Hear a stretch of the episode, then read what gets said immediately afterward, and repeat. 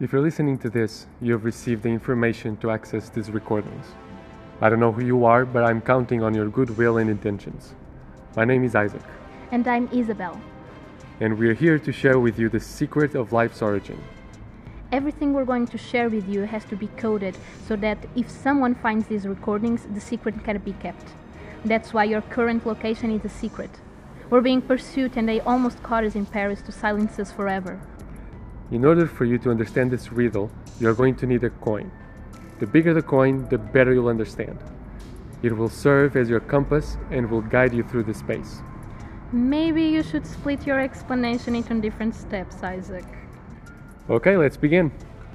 The first step is to identify the big central building, filled with pillars, and that is on top of the big green carpet.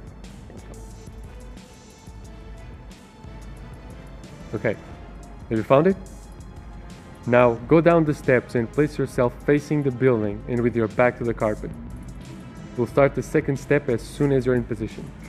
Shouldn't you tell them to stay on the lookout for what's around them?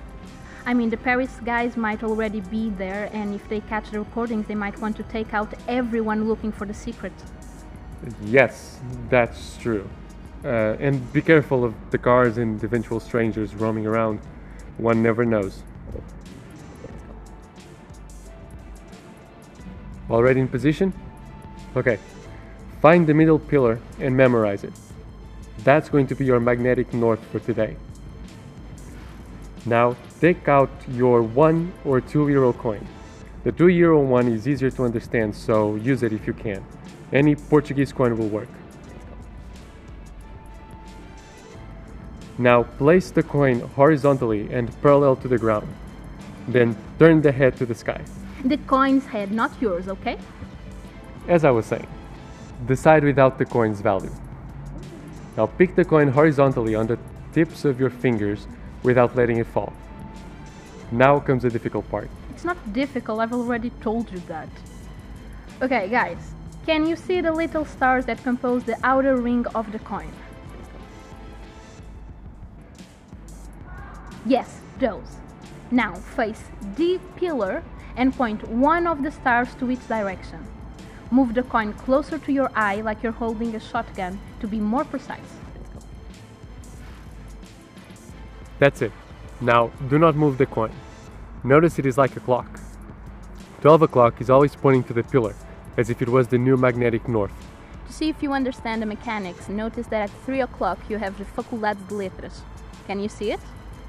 At 9 o'clock you have the Faculdade de Direito, and at 6 o'clock you have the big green carpet. If you understand this, let us begin. Taking notes of what we're about to tell you might help you save some time.